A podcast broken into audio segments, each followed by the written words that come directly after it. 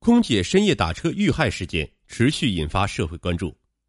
五月十一日，滴滴公布自查进展称，嫌疑人刘某华使用的账号归属于其父亲，正常通过了注册时的三证验真，系违规借用其父亲顺风车账号接单。滴滴同时表示，自五月十二日零点起，顺风车业务在全国范围内下线，停业自查整改一周。十日晚。平安郑州发布通报称，郑州顺风车案嫌疑人刘某华作案后弃车跳河，现警方正在相关区域全力展开搜捕。活要见人，死要见尸。平安郑州在这条通报下评论道：“五月十一日下午四点左右，在航兴路跨南水北调总干渠大桥附近看到，搜捕现场已被封锁。郑州市红十字水上义务救援队的二十余名队员。”正在搜捕打捞犯罪嫌疑人刘某华，搜索打捞地便是此前警方通报的犯罪嫌疑人落水地。在现场看到，桥下水流相对平缓。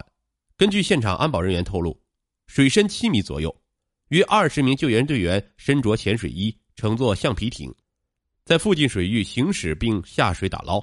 他们在水下发现了一把二十多厘米长的斧头，斧身有锈斑，刀刃锋利。目前尚无法确定这把斧头是否与本案有关。有媒体报道，十一日晚，搜捕人员在水中发现了一具尸体，但该遗体是否是嫌疑人，仍需等待进一步鉴定结果。对此，郑州市公安局航空港分局的一名副局长拒绝回应。五月十一日下午，滴滴公布郑州顺风车案自查进展，称顺风车平台业务全国停业整改一周。公告中称。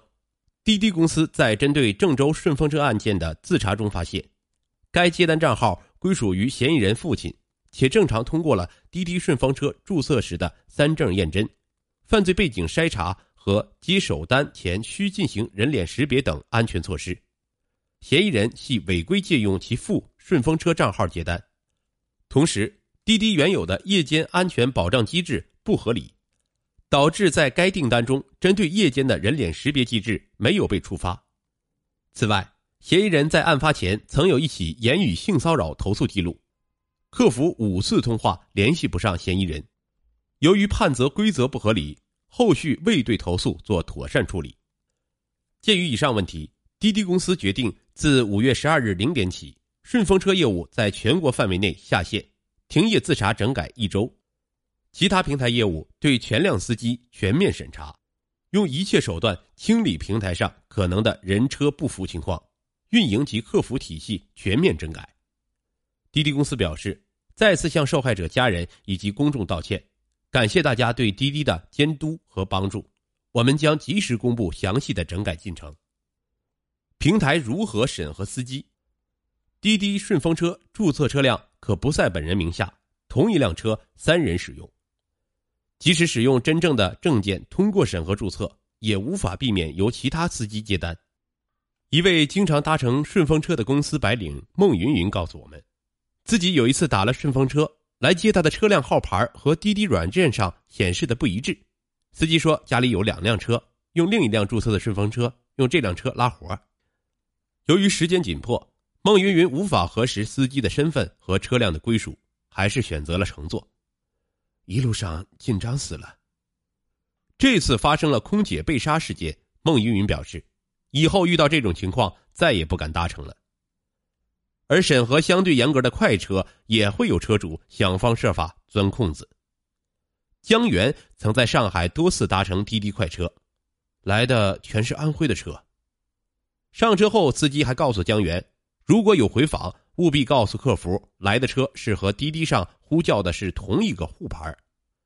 五月十一日，我们登录滴滴出行 APP，进入顺风车接口，发现，认证成为顺风车主需要先选择注册车辆的品牌、车型以及颜色，之后上传证件信息，包括上传本人驾照、本人或他人的行驶证，最后提交平台审核。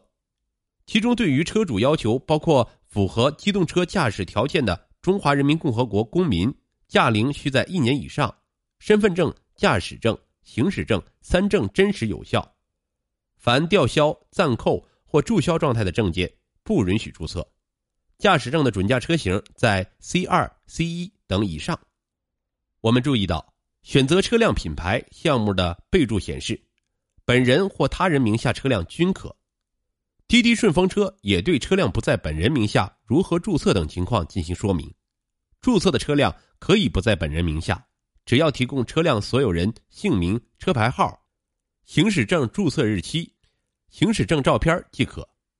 而滴滴顺风车的账号绑定规则显示，一个账号只能绑定一个驾驶证，一个账号最多可以同时注册两辆车，同一辆车最多可以被三个人使用。与此同时，我们进入滴答出行顺风车页面，滴答顺风车对于注册车辆车型要求不低于当地出租车配置的轿车、SUV、MPV，车龄十五年以内，车况良好，对于车主要求七十岁以内。且三年内无交通违章的重大事故，滴答顺风车也对驾驶证照片与 APP 内头像、驾驶证性别与 APP 内性别、行驶证车辆品牌与 APP 内车辆品牌进行认证。怎样保证乘客安全？一键报警功能被折叠，报警成本较高。乘客在搭乘顺风车时，若出现恶性突发事件，可以选择一键拨打报警电话。我们在搭乘顺风车时发现，车辆行驶后，乘客若有事想联系客服，可以点选页上面的“联系客服”选项，但点开后是机器人客服，可以解答如何取消订单、乘客无法发单等问题。而上述工作人员提到的报警功能则被折叠到更多选项中，点开后有投诉和紧急求助两个选项。在紧急求助选项页面显示。滴滴将保留录音证据、实时位置，通知紧急联系人。页面下方显示，仅限生命财产安全受到侵害、严重威胁时使用，必要时我们将为您接通幺幺零报警。我们试用了紧急求助功能，点开后，滴滴软件开始录音，乘客可以选择给紧急联系人发送短信。但由于我们此前并未添加过紧急联系人，所以无法发送行程信息。与此同时，滴滴显示已上传实时位置。我们随机询问了几位曾使用过顺风车服务的朋友，均表示不了解有紧急报警这个功能。我们搭乘的顺风车主也表示自己从未听说过这个功能。上述顺风车平台工作人员透露，一键报警功能成本较高，使用一次要花费五十元左右，由平台承担。平时会有一些乘客出于好奇点着玩。不知是否由于费用原因，这个可能救命的功能被折叠了起来，也不知道郑州空姐事发当晚是否使用了该功能。我们向滴滴公司的工作人员求证，至今未获回应。个人信息是否安全？司机可看乘客信息，还可对乘客外貌进行评价。社交媒体上有网友表示：“无辜空姐的死，顺风车产品经理绝对要负责任。”他的理由之一是。顺风车主在接单时可以看到该乘客以前乘坐顺风车时车主给该乘客的评价。他贴出的滴滴软件评价页面截图显示，对一位乘客的评价包括“不化妆也漂亮”“安静的美少女”“声音甜美”等描述外形的语句，甚至还包括“美女下车时丝袜容易走光，看得想入非非”等略显猥琐的评价。五月十一日，我们体验了顺风车。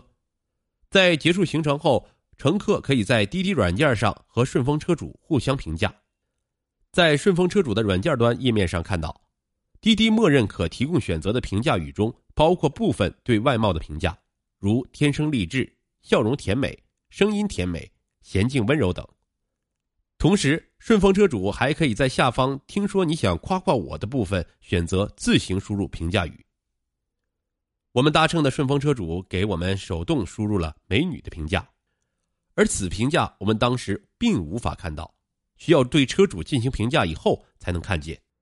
除了外貌信息，顺风车主还能看到乘客年龄段、行业类别等信息。